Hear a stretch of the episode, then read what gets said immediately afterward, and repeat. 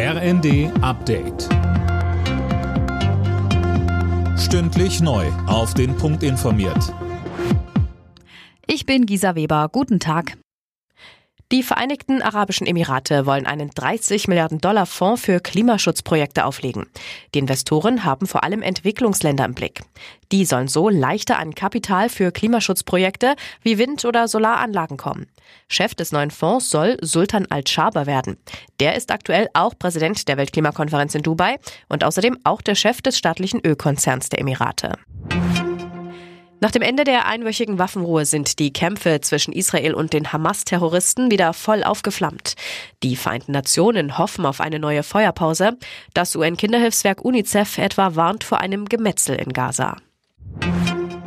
Wer dort wohnt, wo besonders viel Wind- oder Sonnenstrom produziert wird, muss besonders hohe Netzentgelte zahlen.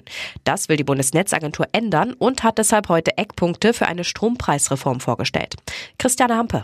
Im Kern geht es darum, die Kosten fairer zu verteilen. Aktuell zum Beispiel zahlen die Haushalte in Schleswig-Holstein, wo ja viel Windstrom produziert wird, viel mehr fürs Stromnetz als die in Bayern. Dabei versorgt der Windstrom aus dem Norden ja ganz Deutschland. Die Reform soll unter anderem im Norden und Osten deutliche Entlastungen bringen. Alle anderen müssen dadurch etwas mehr zahlen. Die Bundesnetzagentur spricht von gut acht Euro mehr im Jahr pro Haushalt. Neuseelands neue konservative Regierung will Smartphones aus den Schulen verbannen.